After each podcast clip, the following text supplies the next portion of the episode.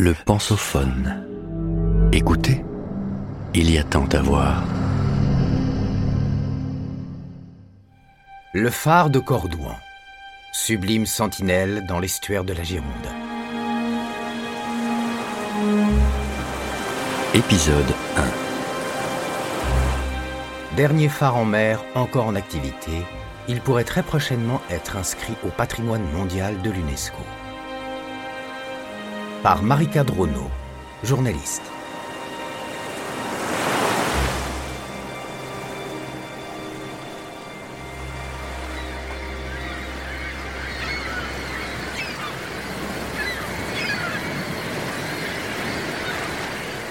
Si en janvier 2018, la France a fait du phare de Cordouan son unique candidat pour la session 2020 du patrimoine mondial de l'UNESCO, ce n'est pas un hasard. Dressé sur son îlot rocheux à 7 km de la Terre, il s'insère comme un joyau à l'entrée de l'estuaire de la Gironde, le plus vaste d'Europe. La quarantaine de ports semés sur ses rives voient la Garonne et la Dordogne se rejoindre pour se jeter dans l'océan. Parc ornithologique, eaux poissonneuses, flore marine. Le site est un havre de biodiversité dont la beauté ne fera pourtant pas oublier la dangerosité. Dès le Moyen Âge, de nombreux navires se sont heurtés aux bancs de rochers ou laissés engloutir par la houle furieuse et les courants de ce lieu battus par les vents où se rencontrent les eaux douces et les eaux salées. Depuis près de sept siècles, le phare de Cordouan veille sur les marins et les plaisanciers s'aventurant dans ce décor imprévisible.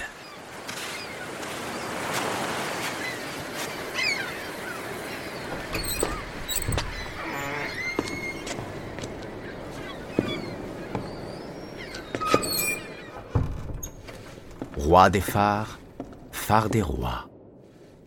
Classé monument historique en 1862, la même année que Notre-Dame de Paris, le phare abrite huit salles qui s'échelonnent le long de ses 67,5 mètres. On ne s'étonnera pas d'y trouver une salle des lampes, destinée à stocker le matériel d'allumage, une chambre de veille dédiée à la surveillance nocturne, ou encore l'appartement des premiers gardiens, réaménagé en vestibule. On y remarque un puits au plafond. Cet oculus permettait autrefois de monter les combustibles nécessaires sans emprunter les escaliers. D'autres pièces, en revanche, confèrent au monument son originalité, comme les appartements du roi au premier étage. Une appellation étonnante lorsqu'on sait qu'aucun roi n'y a jamais séjourné, même si dans la pierre sont sculptées les initiales de Louis XIV et de son épouse, Marie-Thérèse d'Autriche. Pavée de marbre, la salle arbore deux cheminées surmontées de maquettes de bateaux et de bustes d'ingénieurs ayant contribué à l'amélioration des phares, dont Augustin Fresnel, à qui l'on doit la lentille convexe équipant tous les fanaux du XIXe siècle.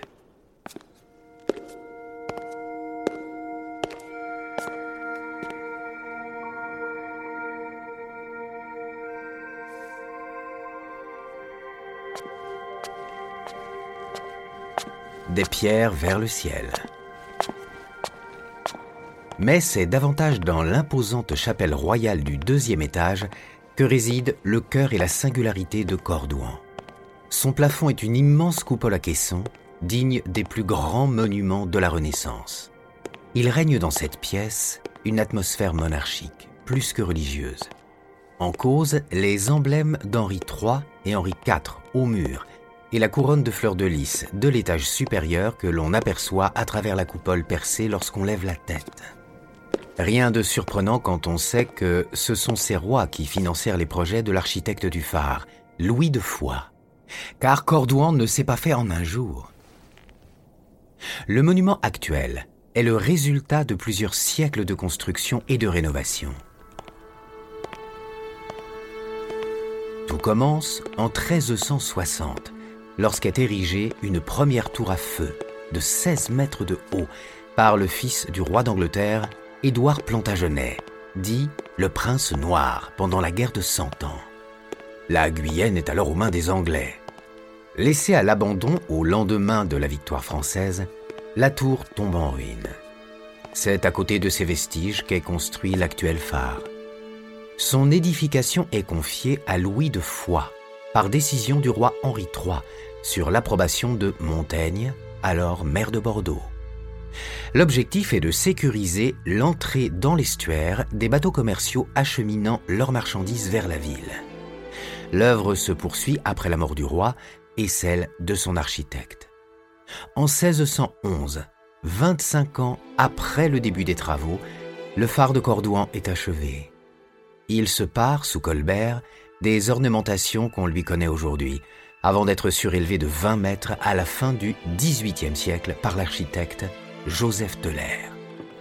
Depuis, il a fait l'objet de nombreux réaménagements et restaurations. Aujourd'hui encore, des travaux de réfection sont en cours et d'autres sont prévus jusqu'en 2021.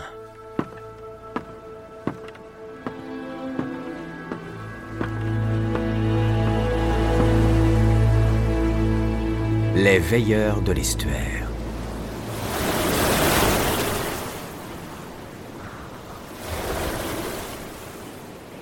L'intérêt de préserver le phare tient certes à sa valeur patrimoniale, mais aussi à son rôle clé dans l'estuaire de la Gironde. Cordouan fut longtemps une sentinelle avertissant la côte en cas de danger. Pavillon hissé en haut de la tour, télégraphe et radio furent autant de moyens de communication avec la Terre pour signaler un péril sur l'eau ou à l'intérieur du phare. Il sert aujourd'hui essentiellement de balise indiquant l'entrée de l'estuaire. La nuit, sa signature lumineuse, d'une portée de 19,5 000 marins, soit plus de 36 km, guide les bateaux au loin. Assuré par l'électricité depuis 1949, le fanal était à son allumage alimenté par un mélange de goudron, de bois, de pois et de blanc de baleine dans un petit dôme vitré. S'il a gagné en autonomie, le phare n'a jamais su tout à fait se passer de l'intervention humaine. Il était, à ses débuts, gardé par des ermites, partageant leur temps entre la prière et l'alimentation du feu.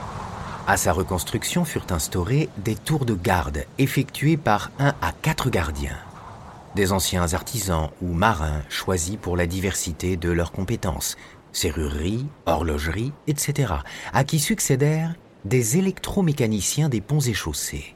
La vie n'était pas toujours simple pour ces prisonniers volontaires, vivant reclus au milieu des eaux. Isolement, conflit, danger, leurs conditions de travail ont largement inspiré la littérature et le cinéma. Pour Cordouan, nul besoin d'aller chercher dans la fiction. Il fut le lieu de plusieurs drames, notamment au XIXe siècle, lors des périlleuses opérations de relève durant lesquelles chavirèrent plusieurs péniches de transfert. Certes, la présence permanente de techniciens n'est aujourd'hui plus nécessaire, mais quatre gardiens du SMIDEST continuent de se relayer, deux par deux, pour veiller sur les lieux. Deux semaines en mer pour une sur terre en été, une en mer pour une sur terre en hiver. Ici à Cordouan, ils sont les seuls gardiens de France à loger encore dans un phare, les derniers héritiers de cette longue tradition de gardiennage. Surveillance nocturne, entretien du monument, nettoyage de la lentille, prévention des dégradations, mais aussi accueil des visiteurs sont leurs tâches quotidiennes. En plus d'indiquer aux bateaux leur chemin, les gardiens de Cordouan ont ainsi désormais une autre mission. Veiller à la conservation de celui que l'on nomme le Versailles des mers.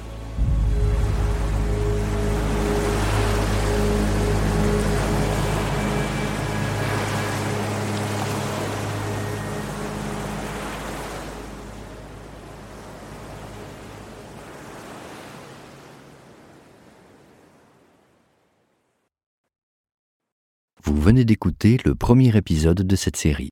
Retrouvez-en l'intégralité sur lepensophone.fr.